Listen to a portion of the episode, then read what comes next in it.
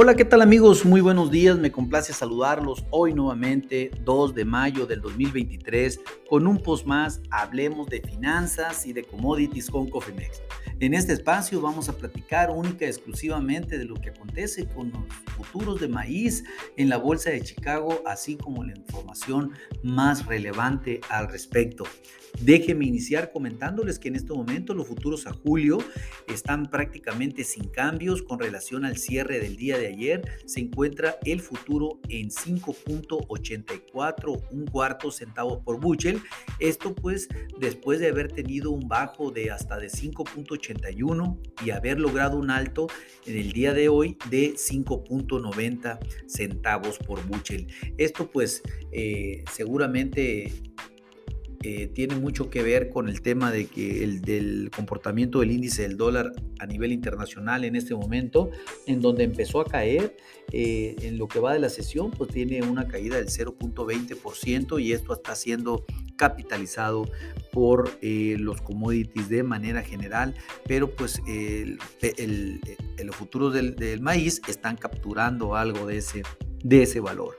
Bueno, déjenme comenzar iniciándoles el siguiente comentario. Los precios habían cotizado eh, comúnmente entre 1 y 2 centavos a la baja desde la apertura, incluso desde el overnight, debido a las mejoras en los sentimientos del clima en los Estados Unidos y también obviamente al avance del progreso de siembra para los Estados Unidos, que platicaremos un poco más adelante al detalle y que pues obviamente estamos viendo también un clima favorable para la próxima semana, el cual permitirá que se siga sembrando de una manera normal en los Estados Unidos. Es probable que la ganancia de los precios se mantenga a raya el día de hoy, ya que las perspectivas de siembra están siendo muy rápidas para Estados Unidos y pues existe obviamente una combinación con la creciente competencia de exportación de maíz por parte de Brasil que pesa más sobre la demanda del maíz estadounidense que ya hemos platicado en varias ocasiones.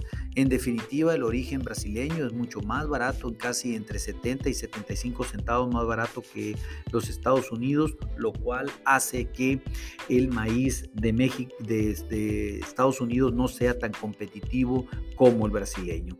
Eh, hablando del avance, el día de ayer eh, Luzda presentó el avance de siembra al domingo, con fecha el domingo pasado.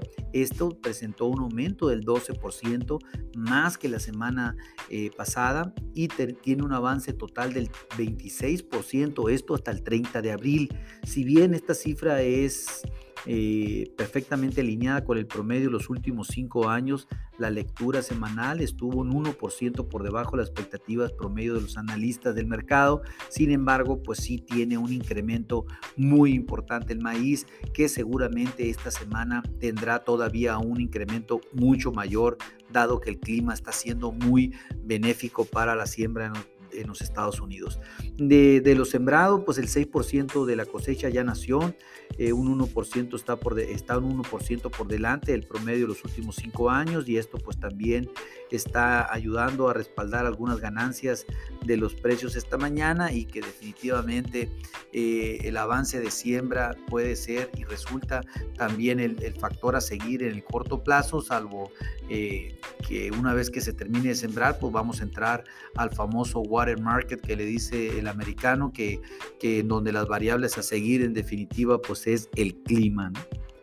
También de conocer el USA, las inspecciones semanales de exportación, las cuales salieron dentro de lo previsto, se eh, inspeccionaron 1.51 millones de toneladas y esto salió dentro del rango estimado por parte del mercado. Este reporte, pues si bien no fue excepcional, tampoco fue malo, por lo tanto, pues pasa sin pena ni gloria el día de hoy eh, para afectar al tipo, al tipo del comportamiento del futuro en este momento.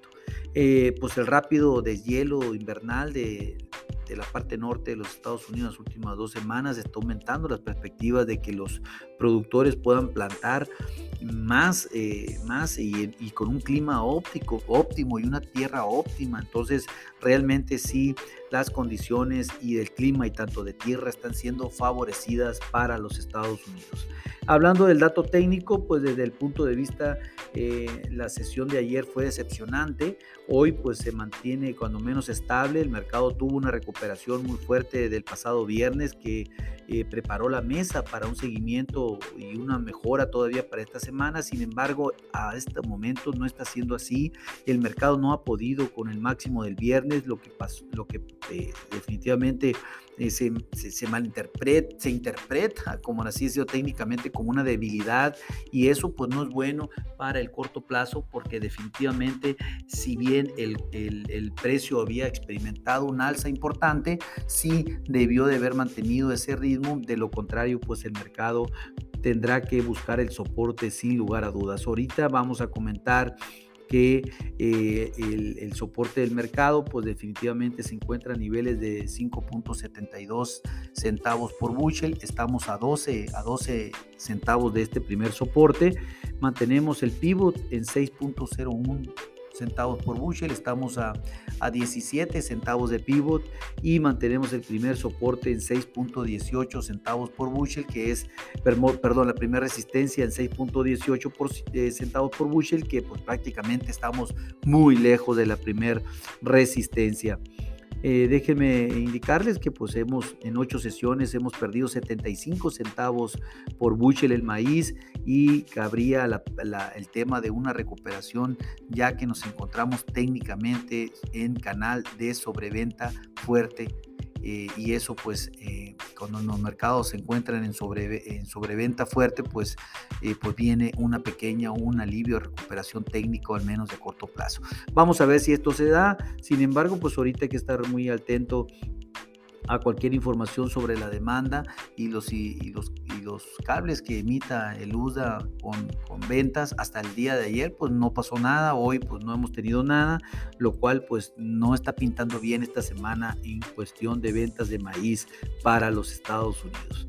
En fin, mis amigos, aquí lo importante es tener y estructurar una estrategia de cobertura, eh, sobre todo que esté jugando eh, contra lo inesperado, contra lo, improbable, que es prácticamente como un seguro. Si no cuenta con una estrategia definida, eh, póngase en contacto con nosotros en info.cofimex.net o bien por medio de este podcast y con gusto podemos desarrollar un traje a la medida. A nombre de todo el equipo de Cofimex y mío propio José Valenzuela, le doy las gracias por su atención y les recuerdo que lo peor es no hacer nada. Pasen un hermoso día. Hasta luego.